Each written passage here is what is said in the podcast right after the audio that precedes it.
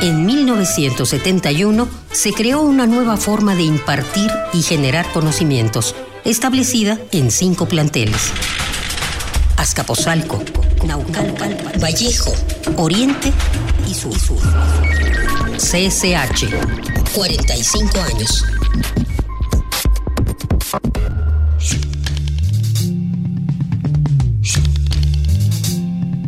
El CCH promueve un aprendizaje dinámico del alumno que se desarrolla tanto en el salón de clases como en la realización de trabajos de investigación y prácticas de laboratorio.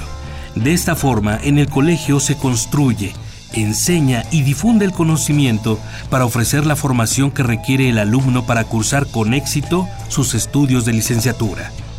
De esto habló el doctor Pablo González Casanova en una entrevista de 1971 año de fundación del CCH. A nivel de licenciatura tenemos 15 escuelas. ¿Por qué no vamos a tener dos sistemas de enseñanza media superior en una universidad tan compleja y grande como la nuestra? Dejaremos entrar a la inmensa mayoría de estudiantes. Podrán ingresar a cualquier carrera porque su preparación básica y su cultura interdisciplinaria asegura altas probabilidades de éxito, independientemente de la carrera que se escoja para cualquier estudiante que haya terminado el bachillerato del colegio es la nueva universidad, es la misma universidad que cambia y se renueva. Creación del Colegio de Ciencias y Humanidades. Ex-rector Pablo González Casanova.